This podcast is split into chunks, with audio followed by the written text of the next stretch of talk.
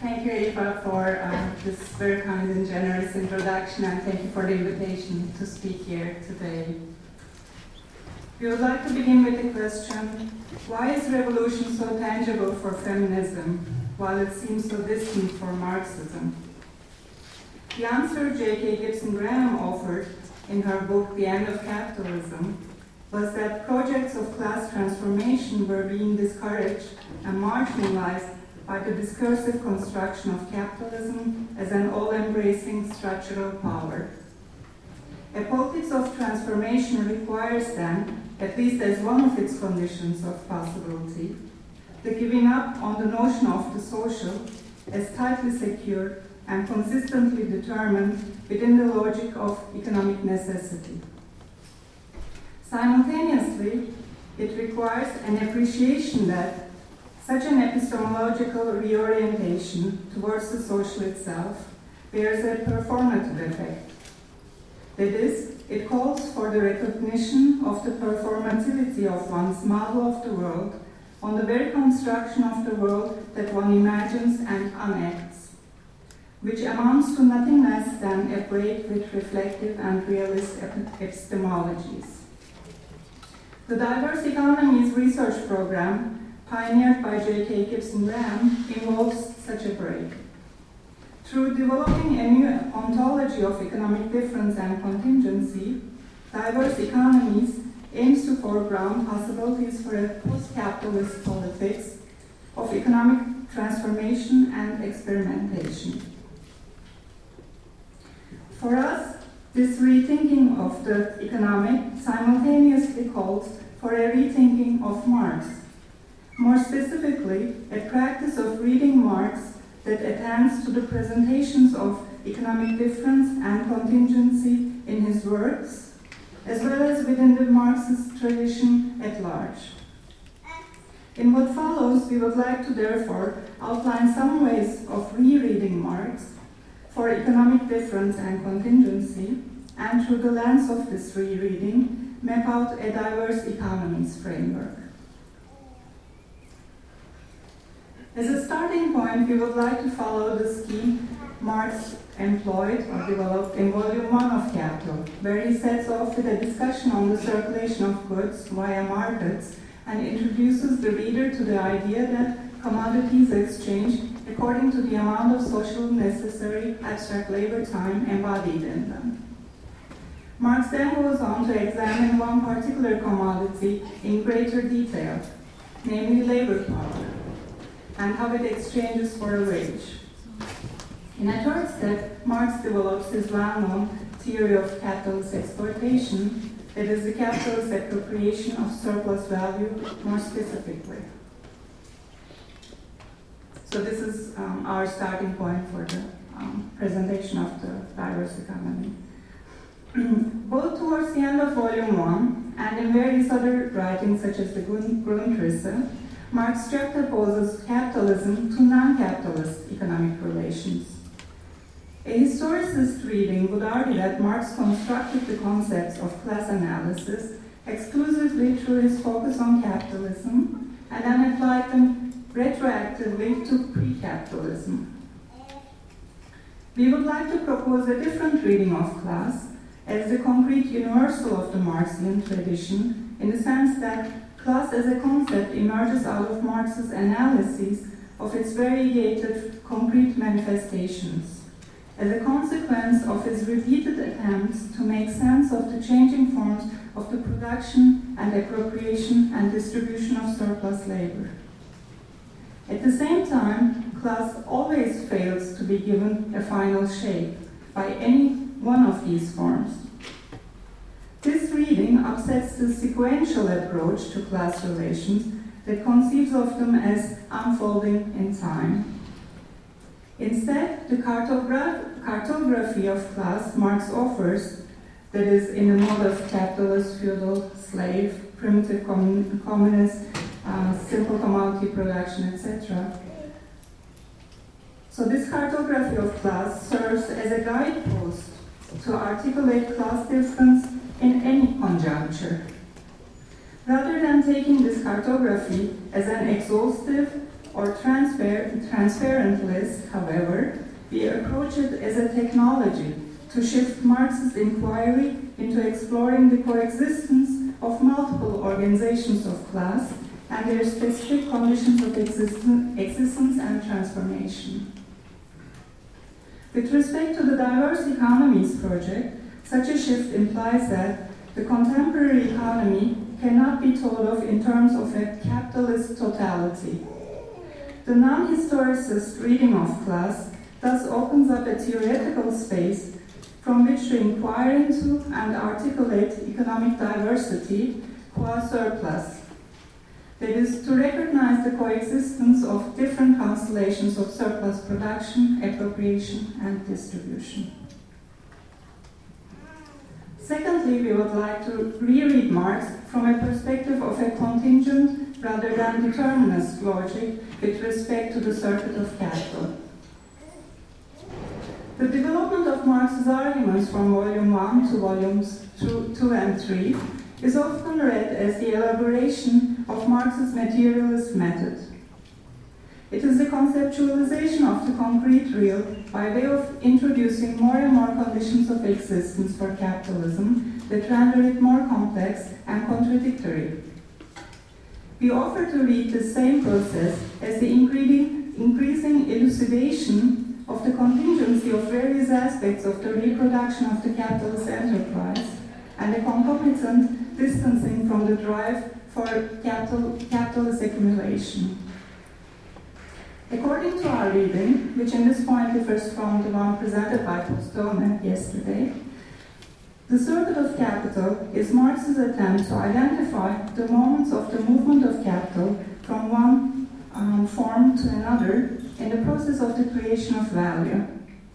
In other words, the circuit of capital does not prescribe an invariant, unmediated, self-constituted logic, a so-called law of motion, but rather formalizes the metamorphosis of capital.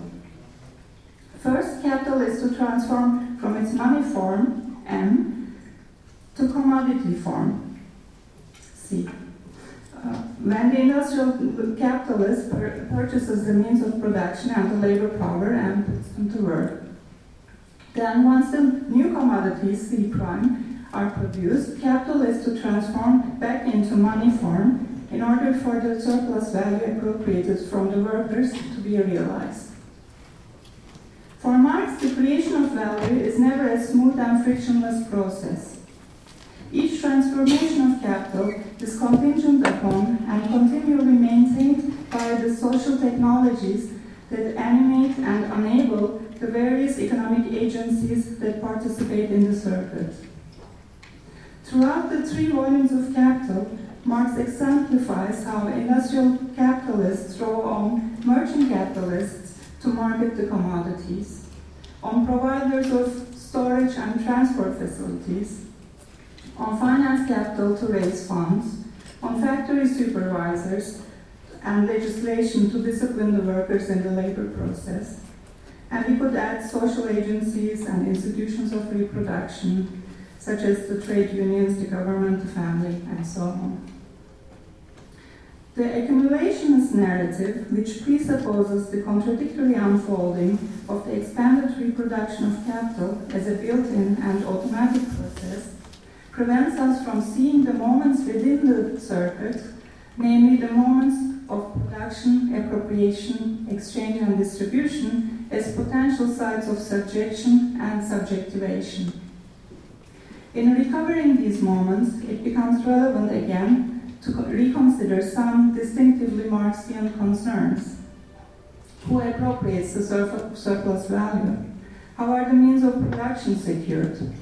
What are the particular social and technical relations of producing surplus value? What happens to the realized surplus value? What are the concrete struggles over its distribution? As these questions are being posed, the circuit of capital and its continued reproduction starts to appear more and more uncertain and susceptible to disruption by a host of social and economic antagonisms. Once we reread Marx this way, that is with an eye to the dynamics of contingency, two points emerge vis-à-vis the diverse economies framework. First, that there is no essentialist logic inherent to capitalist reproduction, and by extension, we could say to the reproduction of non-capitalist um, relations as well.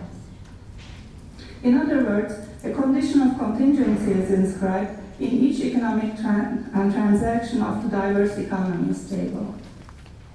Secondly, lifting the imperative regarding the primacy of capitalist accumulation allows for a more variegated reading of the objectives and constraints of the capitalist firm. We can thus differentiate alternative capitalist enterprises whose mode of operation takes into account, perhaps, social, cultural, or ecological concerns. Our point here is not whether green entrepreneurship or corporate philanthropy, etc., are good or bad, but simply to point out the possibility of a rechanneling of flows of surplus value and the fissure it introduces to a determinist logic of the circuit of capital. Moreover, we would argue that this representation constitutes a step towards destabilizing the binary, uh, sorry, binary between capitalism and its constitutive outside. We will uh, return to this point later on in the paper as well. A second angle from which we would like to approach the themes of reproduction and con contingency is through Marxist feminism. The domestic labor debate, as Stevie Jackson already pointed out, constitutes a significant um, Marxist intervention, a Marxist feminist intervention through which the value of labor power was set in relation to the amount of unpaid labor produced within the household. Accordingly, economic difference is resignified through the introduction into our table of um, the two crucial elements of unpaid work, and the non-market intra-household flow of goods. Marxist feminists have long critiqued Marxist theory for claiming the domain of gender and sexuality for class, and they have questioned the primacy of class and the relegation of women's operation as secondary and derivative. Especially among those who took up on uh, Louis Althusser's idea of reproduction, we recognize an effort to open up a, you could say, relatively autonomous sphere for recognizing and theorizing women's unpaid economic practices and gender and sexual antagonism. Simultaneously, there appeared to be an expansion of the realm of Marxian political economy and socialist struggle from production to social reproduction.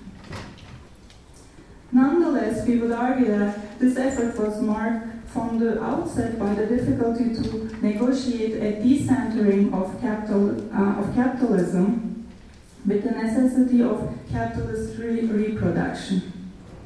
In this context, we detect a tendency of economic necessity in the way women's activities have been conceived as functional to the maintaining of the capitalist labor force. Hence, our first point of critique would relate to the fact that um, this way of theorizing the interrelation between capitalism and household labor introduces a logic of determinacy that leaves no room for contingency with respect to the reproduction of capitalism. Okay, so that was the first point. Our second and related point of critique would be that to the extent that the conceptualization of women's, women's unpaid economic contributions were seen either subservient or complementary to capital, that is, to the extent that this contribution was theorized in relation to a category of capitalist economy with some unified and unifying logic, the domestic labor debate remained within a capitalocentric imaginary, which, according to J.K. Gibson Graham, is a form of structural ontology that views and hierarchically orders all economic and non-economic processes and subjectivities in a binary relation, in other words, as either subservient, the same, or complementary to a capitalist identity conceived as a self-cohering whole. We contend that this representation of economy as a hierarchical binary is performative of the very object it constructs, directing the institutionalizations of the economy in ways that limit the possibilities of economic decision and experimentation. It has been the contribution of Marxist feminists such as Christine Delphy uh, with her concept of domestic mode of production and Nancy Folbre with her notion of patriarchal mode of production to theorize women's unpaid labor as structuring a unique class relation, articulating an economic difference from capitalism. We agree with Dalkey and Folbre that the household is to be recognized as a site constitutive of economic relations and is not reducible to an effect of capitalism. At the same time, we would argue against the move to accord priority to gender oppression as an essential dimension of household class relations. We follow Resnick Wolff, who take the post-structuralist Marxist feminist position to its radical conclusion, in this context making three points of relevance to our discussion. Namely, first, the performativity of gender relations within the household and their status is only one among many conditions of existence of the household. Um, second, a multiplicity of constellations within the household call the production, appropriation, and distribution of surplus labor. Thus, households can be communal, feudal, or self-appropriated organizations of surplus, which links up to the point we made earlier regarding the anti-historicist reading of Marxian economic categories. And the third point uh, pertains to the radical contingency of the reproduction of these household constellations vis-à-vis their conditions of existence. Moving on, we would like to bring our practice of mapping diverse economies to a temporary conclusion by filling out the other two cells. In the first column, we would like to blur the boundary between market and non-market transactions with what we call alternative market transactions, including informal exchange, local currencies, and the like. Similarly, in column 2, we would like to draw attention to the existence of alternative arrangements for the remuneration of work, uh, such as self-employed, cooperative, indentured, reciprocal labor, in-kind, work for welfare, and so on, which links up with non-capitalist forms of organizing the production of surplus, social surplus. And uh, perhaps we need to kind of note here that we don't necessarily use alternative as something positive, but as a way, as a gesture to point to the self-difference of uh, capitalist uh, organizations of surplus uh, wage, labor, and um, markets. In keeping with the central theme of our conference, we have focused on theorizing the diverse economy through a rereading of Marx.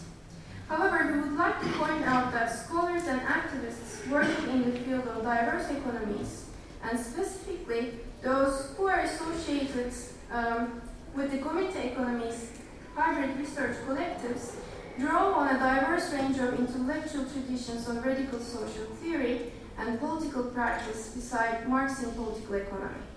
For example, the post-Fordist literature that questions the stages historical model of industrialization as was exemplified in the uh, path-breaking work of Piore and Sabel in 1984, for instance. Feminist economics that highlights the question of unpaid and caring labor in a broader sense. A queer politics that explores uh, sexual difference in its complexity and its refusal of coherence. Urban, rural, ecological, and cyber movements that forefront the problem of the commons. And the economic anthropology of the gift economy to name just a few. Not only is the process of mapping diverse economies continuously evolving, but it doesn't aim to provide a complete listing of all existing economic practices based on a uniform theoretical agenda. That said, let's conclude by outlining how we understand uh, post-capitalist politics under these circumstances. Um, so we want to highlight two dimensions of what uh, we mean by post-capitalist politics that follow from the diverse economics framework. Um, so the first point uh, we kind of summarize uh, under the principle of start here and now, uh, which J.K. Gibson Graham kind of coins and uses. Um, Diverse economies aims for a project of visibility to broaden our conception of economic value and choice, both at the individual level and with respect to economic policy options. Nonetheless, perhaps we need to specify further the nature of this broadening. The vision of diverse economies is not only about adding in the value of formerly invisible and marginalized economic practices to arrive at a more complete economy. It is also not about channeling these practices as resources to construct the restricted space of the alternative per se. Nor does diverse economies framework claim that we value all economic practices and transactions equally and include them all indiscriminately. Rather, we can say that diverse economies embodies a shift of position, subjective position, from one of morality and a priori judgment about whether a practice is valued as good or bad, to an ethics of conduct. The ethics of conduct we refer to is to take each economic transaction and practice one by one as a possible site of struggle and ethical decision making, as a problematic starting place for a project of transformation or becoming. So diverse economies posits no a priori judgment about the value of any transaction and practice. And in this way, it forces us to inquire into the specific conditions of any economic activity we can, before we can advocate or oppose it. Uh, and the second dimension uh, we want to highlight with respect to the vision of a post-capitalist politics we uh, summarize as the performativity of community economies. If diverse is about saying no to setting predetermined limitations to the realm of conducting a post-capitalist politics, then community economies is about the process of building and performing a new value, a, build, a being in common at the economic level. Community economy signifies a commons to be generated through the never-ending labor of engaging with the economic field from a perspective of uh, ethical decision-making on four areas of economic politics that refer not only to the established debates and concerns of socialist politics, struggles and social moments, but also to the objects of institutional reconfiguration and hegemonic articulation of contemporary neoliberal development. These areas of concern involve uh, the question of what is necessary, what are needs, uh, the question of how decisions about consumption versus investments are made, question of how surplus is to be produced, appropriated, and distributed, and the question of how commons are to be generated and sustained. So if we are to elaborate the approach of uh, post-capitalist politics, for instance, on the first concern of needs, um, all class transformations are made of different institutionalized mechanisms that attempt to configure the necessary surplus division and the social content of needs. The central impulse of a post-capitalist politics is to foreground the inherent sociality of decisions made in defining necessity and the various forms of interdependence that are enacted when such decisions are made. In other words, the practice of community economy prior uh, to enacting a, excuse me. In other words, the practice of community economy, prior to enacting a particular institutional configuration, aims to open up the tightly woven sutures of already existing discourses and institutions that determine what is necessary and what is surplus. Thus, the project of community economies does not refer to a blueprint around which to organize the diverse economic transactions which we present does not prescribe a certain scale, local, regional, or global, for transformation. Community economies is both a naming and a process. It's the nodal point of an investment that sets off a process of negotiating relations of interdependency among the different economic practices of diverse economies. While community economies reveals a preference for democratic negotiation, it is different, it's not reducible to democratic deliberation and participatory politics. Or we can say it introduces a supplement to these practices in the sense that community economies operates from the premise of an excess, uh, of an excess of effects um, and its stability an irreducible antagonism that refuses the reconciliation of community. The ethical dimension of community economies thus refers to a shift of subjectivity that entails a certain relation to antagonism that doesn't cover over it through positing economic ideals. In a sense, the ethics of community economy refers to a commitment to a continual process of becoming in common, through refusing the homogenization of identities and the harmonization of community.